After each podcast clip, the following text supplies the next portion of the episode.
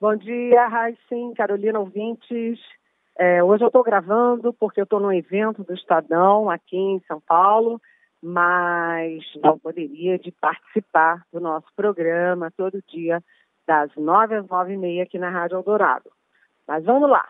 Anunciado pelo Estadão, ainda informalmente, extraoficialmente, que vai ter mais um general no Palácio do Planalto é o general Floriano Peixoto, que cuidaria da SECOM, Secretaria de Comunicação da Presidência da República, que cuida da relação com a mídia, com a relação com a propaganda, etc. É outra surpresa, porque a gente já teve nessa semana o um anúncio do general Santa Cruz para cuidar da relação com o Congresso Nacional, relação com os parlamentares, junto com o ministro da Casa Civil, Onix Lorenzoni.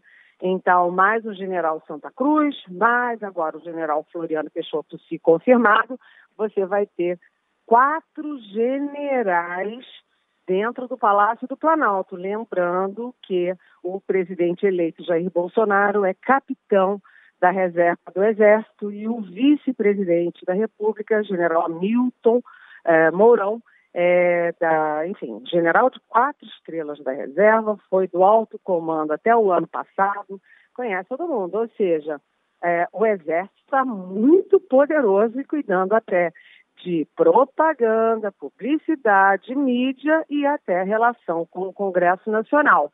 O governo pode não ser um governo militar, como já disse, por exemplo, comandante do Exército, general Eduardo Vilas Boas, mas que está ficando com uma carinha militar. Gente, isso está ficando sim.